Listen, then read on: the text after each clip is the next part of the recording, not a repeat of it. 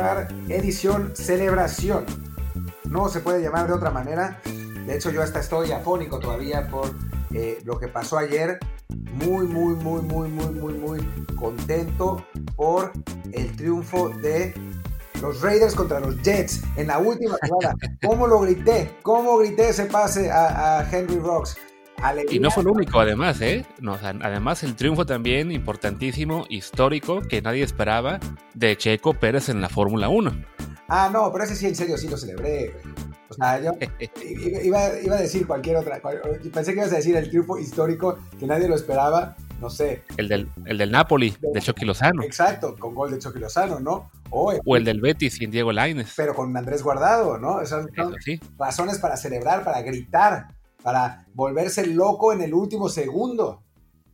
Eh, pero bueno, pues eso es lo que pasa. Lo que sí, pues, eh, queremos hablar de todo eso, pero pues, nos tenemos que hablar de Pumas, O sea, qué mala onda que tengamos que hablar de ese tema todo el, todo el programa, ¿no? Sí, la verdad es que no, no queríamos, pero aquí en este programa somos profesionales y como Paco Villa, a, quien hay que enviarle un reconocimiento por su narración de ayer, como se ha hecho todo, en todo Twitter, pues toca hablar de, del tema que, que, nadie quiere evitar y pues ni modo, hablaremos de Pumas porque, pues, ¿de qué más, no? Ahora que olvidamos, ahora, ahora, que olvidamos qué se siente otra vez, nos duró muy poco la, la memoria. Que fue, ¿sabes qué? Fue una de esas sensaciones falsas, porque se nos olvidó que en la liguilla pues, se juegan dos partidos y uno pierde con la suma de los dos partidos o gana. Entonces, nosotros pensábamos que sabíamos que se sentía perder, pero no, no, no nunca nos enteramos. Fue como un mal sueño, ¿no? Eh, ya nos despertamos y ya seguimos sin saber. Así es. Pero bueno, después de todo este, este, este esta, payasada, recordemos que primero que nada, el que saludó el programa fue Partir del Palacio, yo soy Luis Herrera y como siempre les invito a que por favor, si no lo han hecho ya, suscríbanse a este programa. Estamos en Apple Podcast, Google Podcast, Spotify, Stitcher, Himalaya, Amazon Music, iBox y muchísimas apps más. Por favor, suscríbanse, pónganle review de 5 estrellas o si quieren de cuatro hoy, porque estamos un poco insoportables, lo entendemos también. Pero bueno, pónganles reviews para que más gente nos encuentre. Y de paso, este, les automática. Y por favor, compartan este podcast con sus amigos. Pónganle retweet al promo que hacemos en Twitter y cosas así para que, pues, como decimos, más y más gente los encuentre. Y así llegamos a episodio tanto días como hoy, que estamos muy contentos, como también el viernes lo hicimos cuando parecía que ya se nos había ido todo a volar. Pero bueno, pues empezamos, Martín, si te parece. Yo creo que ahí sí ya. Fuera de broma, pues no, no puede ser otro, tema en este podcast. Hay que hablar de la remontada de Pumas, ¿no? Hay que hablar de la remontada de Pumas. Quiero, quiero abrir con una cosa medio rara que acabo de, leer. Dice Fernando Schwartz que Jesús Corona no jugó por dar positivo en el examen de COVID. Sí, lo, lo, puso Corona en su, creo que en su Instagram, pero ya muy, muy tarde aparte con un, un, post muy raro porque decía, bueno, les tengo que decir que tuve molestias en la rodilla que no me dejaban estar al 100%. Ah, y, y también di positivo el coronavirus, que fue como de, pues, creo que si hubieran dicho eso desde el principio, hasta hubiera bajado un poco, digamos, la, la, la reacción negativa que hubo contra Sebastián Jurado, ¿no? De, de que parecía que si Boldi se había confiado, que quería descansar a Corona, que, que, que Jurado no lo estaba apoyando, era, digan desde el principio, Corona no puede estar por COVID y baja un poco la histeria por su ausencia. Sí, muy raro. A mí, todo, este, todo este asunto de los tests de COVID en, la Liga MX me parece muy raro y sospechoso. O sea, no sé si es por estigma, porque les da pena aceptar que, salieron positivos de COVID o qué, pero lo de Brizuela, que de una semana a la otra tan rápido se recuperó, mm, gato encerrado. Esto de Corona, gato encerrado. O sea, no sé qué sea, o sea, no, no quiero pensar demasiado mal, pero hay algo que no se está haciendo bien, claramente. O sea, porque porque en serio, no costaba nada decir ayer o sea, salió positivo de COVID en, la, en el último test y lamentablemente Corona no va a poder jugar, pero salieron con esa historia de la rodilla que no querían arriesgar, pero que sí podía jugar y que no sé, no sé, no sé. me parece que lo están haciendo o con las patas o peor. Sí, de entrada está el problema de que los tests no se están haciendo diario como en otras ligas, como en la NFL, que es la que seguimos más, sino que son por lo general una vez a la semana. Entonces, el caso particular de Brizuela, lo que yo comentaba hace unos días hace que, bueno, me parece que la posibilidad existe de que le hayan detectado el, positivo ya muy tarde en la fase de, contagio y por lo mismo, pocos días después, ya dirá negativo, ¿no? También está la posibilidad de un falso positivo si solamente le hacen una prueba y una vez que sale ese, control no hacen inmediatamente una segunda. Que, pues, bueno, eh, porque sí, creo que más allá de que a Chivas le urgiera que jugara eh, su, unos jugadores importantes, sí creo que sería muy demasiado tonto ya el, decir, no, vamos a falsear un negativo para que pueda jugar a sabiendas de que eso pondría en peligro al resto de compañeros y que acabes jugando la final con la mitad del equipo contagiado, ¿no? Que además, hablamos de Chivas, un equipo que ya tuvo varios contagios, ya los jugadores saben, digamos, eh, algunos de ellos, los síntomas, que no es nada padre, digamos, que no, no es simplemente una gripita, como dicen algunos. Entonces sí, creo que se puede explicar, digamos, de la forma menos conspiranoica, con que o era un falso positivo o simplemente lo detectaron tarde porque los controles no se están haciendo con la regularidad debida, ¿no? El caso de Cruz Azul, estoy leyendo ahora que eh, el problema es que aparentemente el test que detectó lo de corona no fue de Liga MX, del, protocolo normal, sino durante las pruebas que les hicieron para la Conca Champions, en la cual de hecho tienen que jugarla. Entonces, por eso ni notificación hubo. Que insisto, ahí sí, la verdad, una cosa rarísima, y sí, a lo mejor, como dice Martín, ¿no? es un tema de estigma o de duda, de miedo, de no poder, de, tener que decir a la gente, uy, es que no solo se va a perder la, la, semi, sino también la final. Pero sí, la verdad es que se manejó muy raro, sobre todo por eso, ¿no? Porque dejaron correr la imagen de que, ay, si Boldi lo quiere descansar, eh, si Boldi ya se confió y, digo, el, el, equipo, digamos, no vio los comentarios que hubo en redes y no había nadie en el público que los criticara, pero sí creo que se generó un ambiente eh, negativo, sobre todo hacia el suplente, en este caso Sebastián Jurado, que, que no era necesario si desde, si desde minuto uno decían, Corona dio positivo desafortunadamente, no va a poder jugar, así que pues confiamos en el suplente y ya, ¿no? En lugar de, de dar esta imagen de, ah, ya estamos en la final, podemos descansar la Corona. No, y además, eh, por lo que contaban en la, en la transmisión de, de TUDN Estados Unidos, que es la que yo vi, eh, los jugadores de Pumas se enteraron que Corona no iba a jugar y que sí podía jugar y que lo estaban descansando. Y eso es una enorme motivación eh, para el equipo, así como se están confiando demasiado. Después, yo no había visto tampoco lo de Orbelín, Pineda y la, y la diadema de Floor Manager, eh, que se había puesto y había estado eh, chacoteando durante el partido de ida entre Cruz Azul y Pumas. O sea, son todas esas cositas que, digo, a final de cuentas, los partidos se ganan por calidad, ¿no? Y eso, pero la motivación es importante también y, para qué le das armas a tus, a tus rivales, ¿no? Cruz Azul, sinceramente, manejó un millón de cosas con las patas y en ese sentido, pues mereció la derrota, ¿no? Y ya, ya podemos hablar del, partido. Em, mi primera pregunta, Luis, sobre el partido es, eh, ¿cómo gritaste el cuarto gol? De, hecho, tuve que gritarlo, digamos, solamente con una palma fuerte y ya, y, contenerme, porque pues aquí en Barcelona eran las cuatro y pico, de, no, tres y pico de la mañana, y tenía aquí visitas en casa, entonces había que ser un poco eh, noble y no despertarles, pero sí, evidentemente, pues estaba la, emoción de, ver el, gol, sobre todo porque estaba en una discusión con, en Twitter con alguien que igual, la gente que estaba atacando jurado, que había puesto una, una frase algo así, algo en plan de van a ver cómo falla o no sé qué, y de repente veo que dice, ¿no? No me equivoqué, y como tenía delay, evidentemente, por la, por la cuestión de verlo por internet, dije, ah, caray, ¿se refiere a simplemente que hubo una jugada complicada o qué será, no? Como que ya había la anticipación de que podía pasar algo, y sí, a los pocos 10, 20 segundos cae el gol, pues entonces ya digamos que por lo menos estaba un poco preparado, no me tomó tan de sorpresa. No, yo no, a mí me tomó totalmente de sorpresa, lo grité así, ¡Ah! Es, uno de los goles que creo que es el gol que más he gritado desde el, pues no sé, porque el, México, el de México-Alemania no lo pude gritar porque estaba en el estadio trabajando para FIFA. Eh, entonces, eh, pues qué partido habré gritado. Creo que desde el gol de Panamá contra Estados Unidos, que dejó fuera, digo, de, Trinidad contra Estados Unidos, ya no me acuerdo, el de Panamá contra Costa Rica, el que dejó fuera a los gringos del Mundial 2018, creo que no había gritado un gol así qué locura, qué locura. Además, pues la verdad es que disfruté mucho el partido porque no esperaba nada. Eh, lo, vi así como con, bueno, a ver qué pasa, a ver si, si sacamos algo. Y de pronto fueron cayendo los goles y era como nervio, pero al mismo tiempo, pues como, no, no de esos partidos que sufres, ¿no? Cuando, cuando no tienes ninguna expectativa, no hay manera de desilusionarse. Lo único que sí me hubiera dolido de verdad es si después del 4-0 Cruz Azul anota uno ahí sí hubiera sido una catástrofe, pero, pero fuera de eso, era, era puro, el escenario era, solo, solo podía ser positivo y lo fue. Sí, además de que, bueno, como dices, arrancó el partido con un 4-0 que francamente se veía imposible porque Cruz Azul era el mejor equipo en la cancha en términos de, bueno, de, plantilla, de que el primer partido se había, había sido bastante eh, claro dominador, más allá de que no tuviera, digamos, este, tantas opciones, pero sí, con la contundencia que, que había mostrado en la liguilla, no se veía como Pumas, que no tiene tanto punch, francamente, pues pudiera meter cuatro. Cae ese primer gol tan temprano que uno dice, bueno, es el gol tempranero, que digamos los, los agarramos dormidos, no pasa nada, tampoco hay que confiarse, no hay que ilusionarse mucho. Y llega el segundo gol, que acaba siendo eh, también eh, con revisión del VAR, que justo en ese momento que, cae el gol, se anula por fuera de juego y entra el VAR, a mí me empieza a fallar el stream, entonces me, tengo que estar peleando con la aplicación para poder eh, ver, el, ver el, regresando el gol. Y para cuando por fin lo logro arreglar, ya veo que sí, que sí contó y a la jugada siguiente entra el 3-0. Ahí sí fue cuando uno dice, ah, caray, hay chance.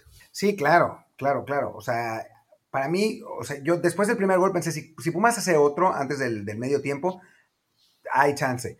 Y después durante 25 minutos parecía que no estaba ni remotamente cerca, ¿no? O sea, Pumas, eh, de hecho en el partido, digo, el, el punch que, que, ha tenido Pumas en la temporada es muy importante, ¿no? En general, genera poco y anota mucho, eh, pero, pero en este partido específicamente, durante el tiempo que Pumas no anotó, no se veía cómo, o sea, Pumas llegaba gol, después media hora de nada, de nada, Pumas ni siquiera inquietando, después gol, después gol otra vez. Después, en el segundo tiempo, 43 minutos de nada. O sea, Pumas no, o sea, se veía cansado, se veía ya el partido dominado, etcétera. Y en la única que tiene, ese gran pase de Mozo, que además con eso se redimió de los dos errores en la ida, el control excelente de Bigón, aún, o sea, control y se da la vuelta en la misma jugada y después la, la definición. La verdad es que, que, pues eso, Pumas lo ganó a base de fortuna, porque lo, lo tuvo, de punch y de que por lo menos lo que sí hizo, por lo menos, no, de hecho hizo muchas cosas muy buenas Lilini, ¿no? Pero una de las cosas que hizo realmente bien fue poner a jugadores que eh, tenían buen control de la pelota, o sea, sacrificó, digamos, la verticalidad por el control del balón y por la capacidad de eh, pasar en largo, ¿no? Eh, y eso, eso a final de cuentas ayudó porque todos los goles de Pumas salvo el de, el de, Carlos, el de Carlos González, el tercero, vienen de pases eh, cruzados largos, ¿no? Y eso, eso es una, una, característica importante de los jugadores que estaban en la cancha en medio campo esta, en este partido. Sí, por lo menos había un plan claro de, de, cómo se podía hacer daño a Cruz Azul. Yo creo que ni siquiera con ese plan tenían eh, previsto que iban a caer los cuatro goles, pero sí, al caer en momentos muy particulares del partido, hablamos del, gol muy tempranero, luego los, los, el, el, segundo y el tercero, que caen tan pegados, digamos, eh, en teoría con cuatro minutos de diferencia, pero contando todo el tema de la revisión del VAR, en realidad fue mucho, fue mucho menos el, el tiempo que pasó entre un gol y otro. Eh, digamos que ahí sí, agarran a Cruz Azul, francamente, en momentos de ya sea desconcentración o por, lo menos ya de, creer que, que, ya llega el, que ya viene el segundo tiempo, el, perdón, el medio tiempo y, está todo controlado. Y sí, Pumas aprovecha siendo muy contundente para eh, lograr esa, esa, gran remontada que francamente, pues, si uno ve el trámite del partido como tal, no se explica cómo quedó 4-0, porque francamente, sí, no, no, es que Pumas haya dominado por, por completo, nada por decirlo, ¿no? Como dice Martín, durante grandes lapsos parecía que Cruz Azul tenía muy controlado todo, ¿no? Le faltaba así quizá este, llegar, no, no recuerdo grandes acciones de, de Cruz Azul que fueran peligro de gol, pero sí, de todos modos, tanto el, digamos que si uno piensa en lo que fue el trámite de la ida, que quizá fue un poco exagerado el 4-0, pues también este, eh, veía yo que en, términos de expected goals sí merecía Pumas eh, avanzar, pero tanto, eh, tanto Pumas como Cruz Azul, ninguno de los dos llegó ni, ni cerca a 4 ¿no? en expected goals. Sí, exacto. Eh, eh, de hecho, Pumas a final de cuentas mereció por expected goals, ¿no? 2.4 a, a 1.9, que a mí, me, a mí la verdad me sorprendió, eh, más porque no vi, o sea, no vi completo el, partido de ida. Al enterarme del resultado, yo normalmente veo los partidos al día siguiente, pero al enterarme del resultado nomás vi el resumen, porque dije, no voy a ver un partido completo que mi equipo perdió 4-0. Grave error de mi parte, porque tendría que haberlo visto para analizarlo mejor. Pero pero pensé que, Cruz Azul había dominado más y había generado más, pero aparentemente en ese, en ese primer partido fue parecido al partido de, la, de vuelta, ¿no? Donde Cruz Azul aprovechó por punch, sobre todo porque metió tres goles en 12 minutos, eh, y después, pues más o menos eh, capoteó las, los intentos eh, futiles de Pumas, ¿no? En este, en este segundo partido, pues Pumas concretó las que tuvo y a final de cuentas, pues ganó por expected goals, ¿no? O sea que no podemos hablar tampoco de, de falta de merecimiento de los universitarios para sacar sacar el resultado que de por sí es, es realmente sorprendente y también abre la puerta a preguntar qué carajos pasa con Cruz Azul. Sí, vaya, hablamos de que es una cosa en la que ir 4-0 en la ida, tenerlo todo resuelto, que tu rival ni siquiera puede contar con su mejor jugador, en este caso el portero, por cuestiones de, lesión, eh, que además tienes ya una historia, digamos, de, fracasos, de, de, Cruz Azuleadas, perdón por usar el término, pero pues ni modo, perdón a los fans de Cruz Azul. O sea, como que tendrían que estar ya preparados para todo ese tipo de situaciones, ¿no? O sea, saber que ni un 4-0 es seguro, que ni siquiera ir con ventaja de un gol faltando tres minutos es seguro. O sea, que ya el, equipo estuviera mentalizado no a la presión de, cagarla, sino simplemente a tener muy claro que nada está escrito hasta el final, ¿no? O sea, lo que mencionabas del tema ese de la diadema que usó Orbelín en, el juego de ida, lo de dejar esta impresión de que, ah, creemos que ya avanzamos. O sea, incluso creo que la percepción mediática desde, desde el lado de Cruz Azul eh, todo el fin de semana fue eso, ¿no? Que ya se estaban preparando para la final cuando el mensaje que debió salir de, la, de, la, máquina era, no, no, no, no se ha cerrado nada, es una gran ventaja, pero tenemos todavía que acabar el partido, sabemos que eso se puede, que puede cambiar si, si nos confiamos, y no, o sea, toda la, percepción que, que dieron hacia el exterior era que sí sentían que ya estaban en la final.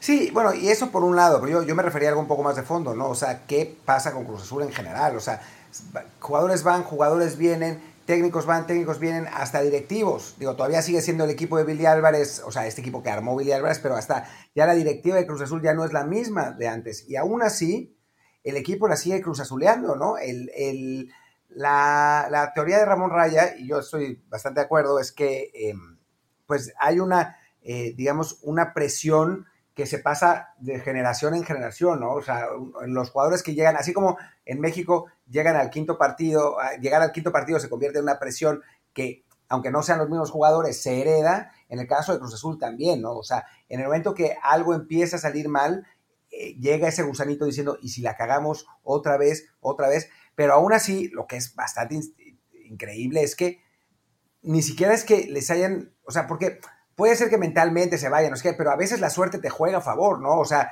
ese disparo, digo, ese remate de Moisés Muñoz que, defiende, que desvía Alejandro Castro, o sea, es una jugada absolutamente desafortunada contra Cruz Azul, ¿no? O sea, sí Castro le pega distinto, sí Castro no la toca, o sea, ahora lo mismo, ¿no? O sea, sí el rebote de él, tío, del tercer gol de Carlos eh, González no le vuelve a caer en la zurda, sí, no sé, si el VAR, eh, si, si el jugador que que habilita en el, en el segundo gol, está un centímetro atrás. O sea, hay un montón de cosas de fortuna que tampoco le salen a Cruz Azul. Es realmente muy, muy, pues es realmente increíble. O sea, esa maldición y la del Benfica me hacen pensar que lo sobrenatural sí existe en las canchas de fútbol.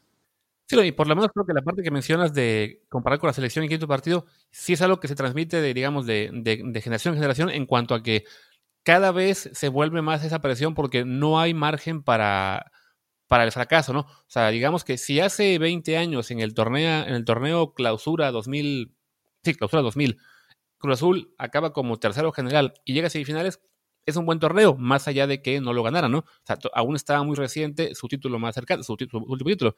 Ahora, ser tercero general y llegar a semifinales es un fracaso, ¿no? Si quedan líderes generales y pierden la final, también será un fracaso, ¿no? Entonces, sí, tener esa, esa mentalidad, esa presión de que hagas lo que hagas, solamente hay un resultado aceptable, sí, definitivamente acaba pesando eh, en, la, en, la psique de los jugadores, más allá de que ellos apenas hayan llegado al, equipo, ¿no? O sea, hablamos de, por ejemplo, Pumas, ¿no?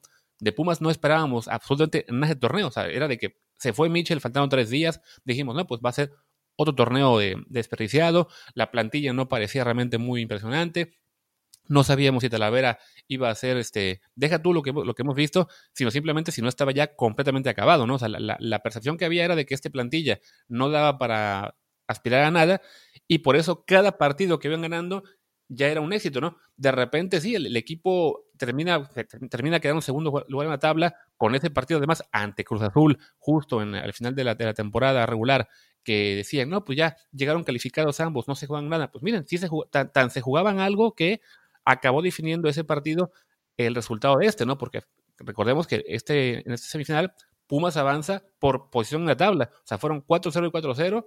Eh, digamos que lo, para mí, digamos, lo normal sería en ese caso, ah, pues tienen pues ir penales, pero bueno, el sistema de, competencia en México sí establece claramente que la posición en la tabla también define, en caso de empate global, y que no haya goles de visitante diferentes, pues bueno, para Pumas cada pequeño pasito fue un éxito que incrementó la confianza del equipo, ¿no? Mientras que para Cruz Azul, en todos los torneos, cada pequeño tropiezo, cada momento de duda e-, eleva y eleva la presión que hace que incluso cuando tienes ya una serie tan claramente definida como esta, o como nos parecía que, lo estaba, pues no, no lo está.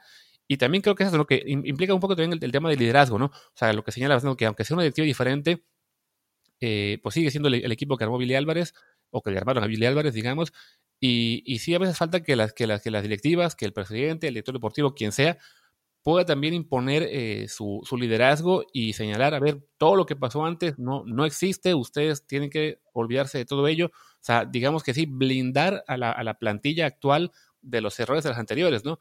Y creo que en Cruz Azul, más allá de que, bueno, evidentemente Billy Álvarez apenas quedó fuera hace muy poco, pues la actual directiva no, no ha hecho aún ese trabajo de poder este, señalarle a su propio equipo, ¿saben qué? Evidentemente tenemos una, un único objetivo, pero ese objetivo este, no, tiene que hacerles a ustedes cargar con las culpas de los anteriores. Sí, de acuerdo, no es fácil, ¿no? Es, es un trabajo eh, psicológico importante y, bueno, no sé, no, no, no, sé, no sé qué tan fácil sea quitarlo, no sé qué, porque el estigma existe, ¿no? Eh, no, no, no es, no es, no creo que nadie se los imponga, no sé qué tan fácil sea eh, sacarlo como, digamos, blindar a los, a los jugadores, más bien, más bien yo pensaría que tienen que tener un golpe de suerte que lo cambie todo, ¿no? O sea, que de pronto el penal, eh, el, penal se los marquen a favor, de pronto, eh, no sé, el rebote le salga a favor, no sé, no sé, es, complicado. Pero bueno, dejemos estos, estos temas metafísicos, eh, ya hablaremos mañana más de la final, también de León Chivas con Luis Friedman, pero ¿qué te parece si hablamos del otro gran evento del día, ¿no? La, el triunfo de de Checo Pérez en el Gran Premio de Bahrein en una carrera que eh, la verdad fue eh, alucinante porque en la vuelta 1 Checo, eh, por, un, por un golpe con Charles Leclerc, quedó, bajó hasta el último lugar, tuvo que cambiar neumáticos y bueno, Checo es buenísimo con, manejando los neumáticos y eso a final de cuentas, más un par de toques de fortuna, sobre todo la, la, ponchadura de, de Russell, le hizo ganar su primera carrera en una verdadera gesta heroica. Sí, como dices, esta, esta, esta situación en la vuelta 1 con, con, Charles Leclerc, que se pasa en una frenada y, le pega a Checo, lo cual a su vez hace que Max Verstappen trate de evadir el golpe, con tan mala fortuna para él que justo donde lo hace es una zona en la que no hay mucho espacio, acaba tocando la, grava y ahí sí ya se, se va a la, barrera sin, control, pues eso elimina a Verstappen, que era uno de los principales rivales de, la carrera, al propio Leclerc por su tontería, que tuvo que reconocer que sí fue su error, y a Checo lo manda a eso al último lugar, en lo que sí parecía ya no, pues simplemente va a ser una carrera para recuperar puntos y, poco más. Ahí sí sale claro que el carro que trae Checo sí es de los tres mejores esta temporada, eh, no mejor que el Mercedes, que sí estaba muy superior todavía, pero sí por lo menos le daba para pues empezó a rebasar a toda velocidad a, medio mundo. Hablamos de que en la primera vuelta, tras el safety car, rebasó a tres, si no me equivoco, y en la siguiente a otros dos. Cuando iban apenas ya unas, no sé, 15 vueltas, ya estaba décimo. Le toca incluso enfrentarse a Alex Albón, al, que le quiere quitar el carro en Red Bull, y también lo rebasa con relativa facilidad. Y luego sí, llega aún, llega aún más fortuna en forma de safety cars y virtual safety car, que hace que los demás pilotos eh, vayan perdiendo eh, eh, posiciones. Primero, bueno, primero con la parada normal de pits de todos, que tenían que evidentemente hacer una, al menos una. Ahí ya Checo va aprovechando para ganar lugares. De todos modos, Checo sí tenía también que parar él mismo para, para hacer su, segunda parada, porque las llantas que tomó en la, vuelta 1, evidentemente no, le iban a durar toda la carrera. Pero a base de safety cars y, y, y virtual safety car, se recortan distancias y en el último safety car los de Mercedes se volvieron locos, ahí sí fue una cadena de errores increíble en la cual deciden, bueno, tenemos tanta ventaja que nos podemos dar el lujo de que entren ambos carros en, la misma vuelta eh, por el safety car y se, y se hacen un enredo, ¿no? Se equivocan con las llantas que le ponen a Russell, le acaban poniendo también creo que una o dos del juego de botas.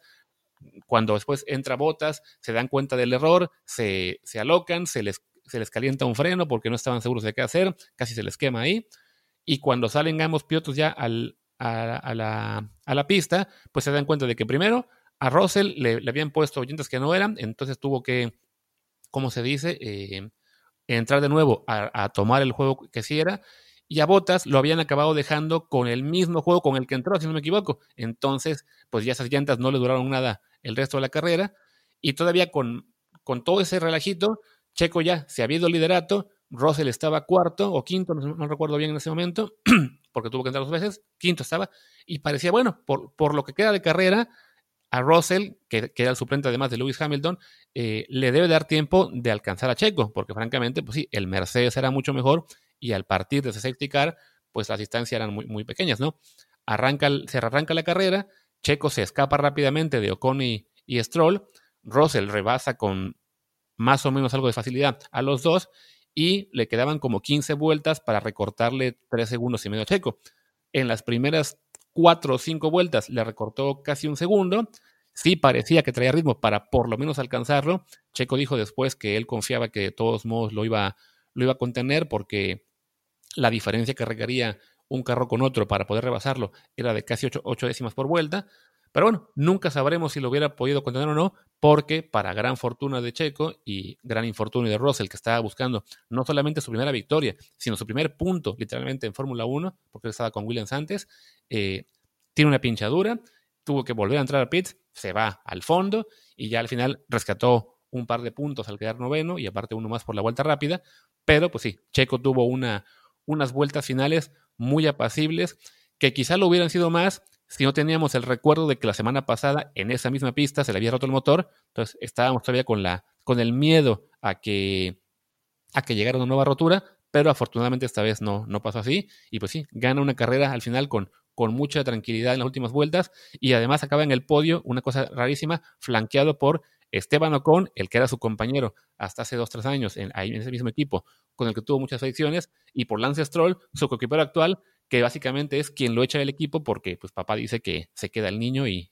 no Checo, ¿no? Aunque se llevan bien Stroll y, Checo, ¿no? Es, eh, no, no, es como con Ocon que se llevan, que se llevan realmente mal, o sea, aparentemente eh, sí hay una buena relación entre los dos, o sea, supongo que Checo asume, supone que no, pues no es culpa del hijo los caprichos del papá, ¿no? O sea, al final de cuentas, eh, pues todos en la, en la Fórmula 1 son juniors de una manera o de otra, ¿no? Entonces, pues se entiende dentro de, dentro de lo que cabe, pero sí es, eh, sí es paradójico, ¿no? Que haya, que haya sido ese, ese podio. Y pues la verdad que qué bueno por, por, Checo, ¿no? Que lo había estado buscando, eh, que la había estado peleando este año. Eh, pintaba bien, pero por errores de la escudería muchas veces y propios algunas otras, a Checo no, no, se, no se le había podido dar esa, esa carrera redonda. Ya la semana pasada había logrado quedar, la semana, perdón, hace dos carreras había logrado quedar en tercer lugar. La semana pasada que se le arruinó el coche en la última, en el último momento cuando, cuando todo pintaba bien otra vez. Y bueno, esta, esta vez ha sido eh, la verdad es que un, cierre de temporada espectacular para el piloto mexicano que además coincide con la salida de, con, con, el anuncio de su salida, ¿no? O sea, estaba muy irregular y desde que se anuncia su salida ha tenido una, una espiral ascendente eh, muy importante, quizás en la motivación, digo, no sé, especulando un poco, de poder conseguir ese último asiento, ¿no? Eh, que pues todavía está libre, no, no está confirmado el, segundo piloto de Red Bull, y pues después de estas actuaciones, la verdad es que parecería pues que Red Bull tendría que darles oportunidad, ¿no? Sí, hablamos de que Checo, después de quedar fuera por el tema del, COVID que se contagió, regresó a, las pistas, quedó quinto, luego dos décimos. Parecía que sí se estaba, digamos, quedando muy, eh, pues muy al margen de la pelea por, estar arriba. Fue, coincidía también justo con ese segundo décimo lugar. Fue que además también una, una falla de su, de su equipo, igual que las entradas a pit, que fue la carrera en la que Stroll quedó tercero. Entonces sí, le pintaba todo muy mal y fue justo a partir después de esa carrera en la que Stroll entró al podio que Checo sí este, dio el salto de calidad, quedó después quinto, cuarto, cuarto, séptimo en Portugal, también con falla del equipo, si no mal recuerdo, sexto en Italia, esa carrera en la que tenía el podio en la, en la, bolsa y lo meten a pits faltando pocas vueltas en un safety car y lo, y lo recogieron después, se equivocaron en eso. Y después sí, el, el cierre meteórico con el segundo lugar en Turquía, no tercero, fue segundo, en ah, una carrera en la que había arrancado eh, su compañero en, el, la pole position, que al final la gana Hamilton como siempre.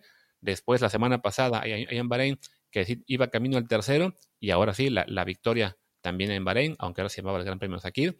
Entonces sí, las últimas tres carreras, básicamente Checo ha estado corriendo a nivel de, piloto top, en tanto en calidad individual como el carro con el que contaba.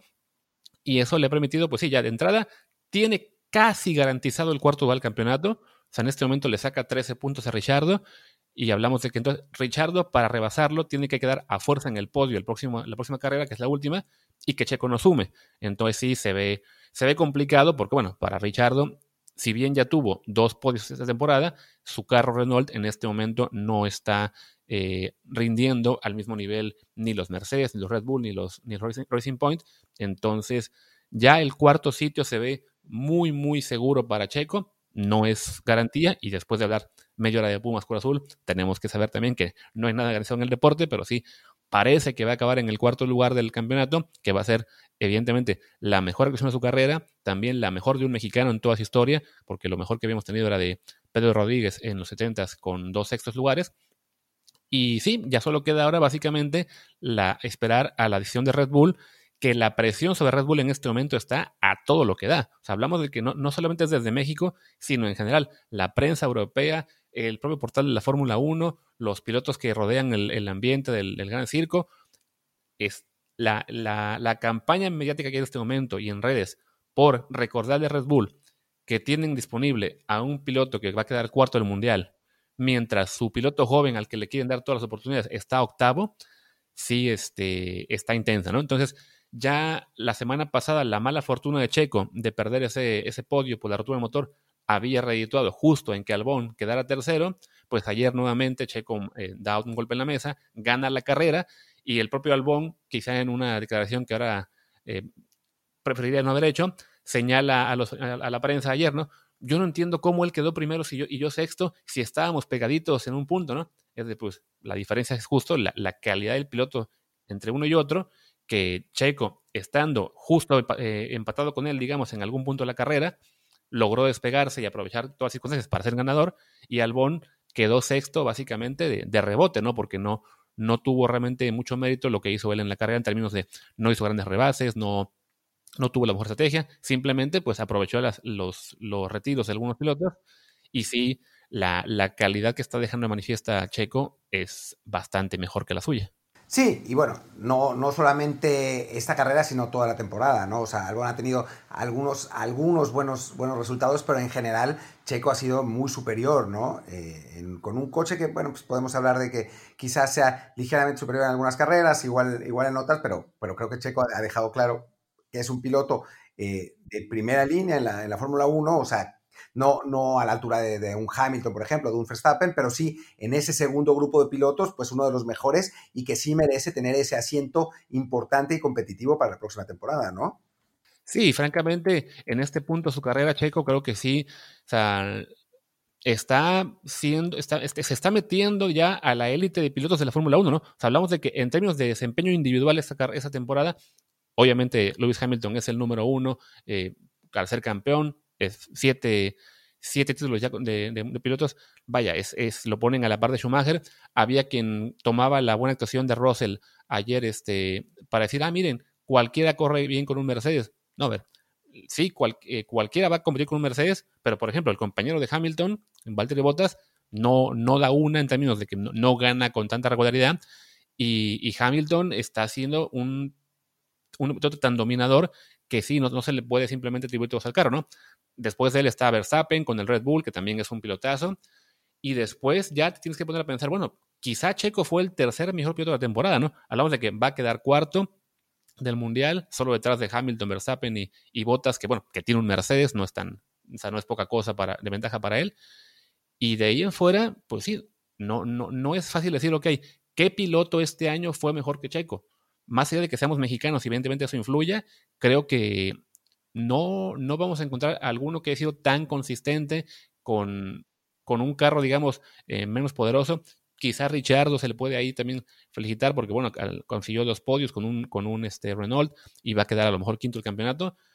Pero vaya, lo, lo, lo que ha hecho Checo, además, perdiéndose dos carreras, sufriendo también las fallas de su equipo varias veces, creo que sí, en este punto ya eh, es muy complicado explicarle a la gente que le gusta la Fórmula 1 y no solo en México, cómo es posible que un piloto de tal calidad se vaya a quedar fuera la próxima temporada. Sí, no, no, tiene, no tiene ningún sentido. Y sobre Valtteri Bottas, pues el, hecho de que está eh, en, este, en este gran premio, eh, Russell, que era el piloto suplente, haya conducido mejor que él en el mismo coche, pues ya te dice mucho, ¿no?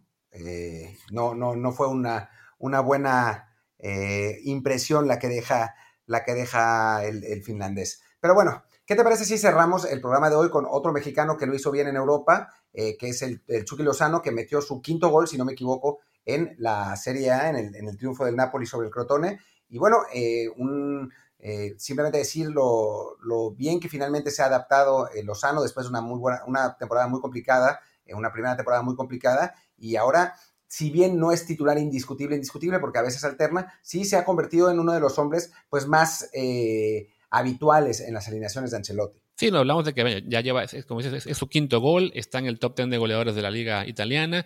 Su titularidad, incluso yo creo que lo, lo, diría que para mí sí es titular habitual, simplemente, como se dice, este, le toca rotar a veces porque, bueno, también tiene la Europa League con calendario muy apretado, pero por ejemplo, en términos de minutos, en este momento el Chucky Lozano es el quinto jugador con más participación en la liga italiana, entonces sí, este, eh, pues sí, hemos visto que se, ha consolidado por completo en, el 11 de, de, Gattuso, más allá de que sí, como dices, bueno, habrá, momentos en los que le toque descansar porque sea la Europa League, porque es una temporada muy larga, porque hay poco, ahora sí que hay poco margen entre partidos por, haber arrancado casi un mes tarde, pero, pero sí, nos, tranquiliza que, que su desempeño ha, subido muchísimo tuvo un pequeño bache después de arrancar la temporada muy bien, pero bueno, eso es normal en, en, cualquier equipo, en cualquier jugador. No van a ser 38 jornadas de, espectacularidad, pero en general sí está, pues sí, ya se ha consolidado en el Napoli, ayer ayuda a ganarle al Cortone 4-0, que bueno, el Cortone es el peor equipo de la Serie A, un equipo pequeñito que creo que es recién ascendido, lleva apenas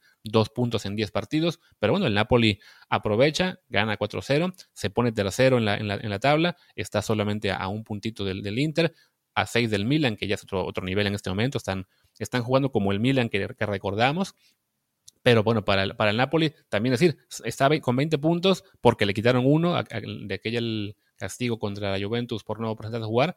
Entonces, pues el Chucky está siendo parte importante de, ello.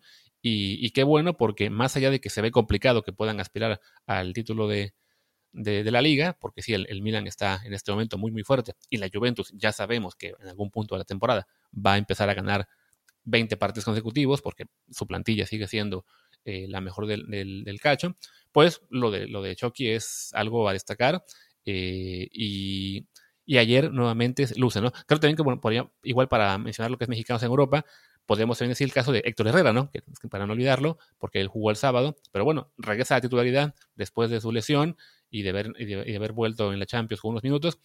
Y no solamente regresa, este, sino que lo hace jugando bastante bien, ayudando a que Atlético le gane el Valladolid y se mantenga en la pelea por, por el liderato en, la Liga Española. Eh, en este momento, como se dice, están, bueno, ya, ya rebasaron a la Real Sociedad, que empató, y todavía tienen dos partidos menos de, por jugar el Atlético. Entonces, virtualmente tienen una ventaja de, siete puntos sobre el segundo lugar, ¿no? Y de, y de nueve sobre el Real Madrid. Entonces, sí, pues les pinta muy bien a, tanto al Chucky como, como a Héctor. Es una temporada que pinta muy bien para los dos y por lo menos que nuestros dos mejores jugadores, de bueno, dos, de los tres, cuatro mejores que tenemos, sabiendo ya lo que lo, con Raúl, pues nos, nos, redondea más el fin de semana, ¿no? Que tanto Héctor como Chucky hayan tenido tan, tan buena actuación y estén consolidados con sus clubes en este punto, ¿no? Sí, realmente ha sido una, una gran semana para, para los mexicanos en, en, el, en el extranjero. Eh, una gran semana también para nosotros como aficionados de Pumas, no tanto para los, los de Cruz Azul.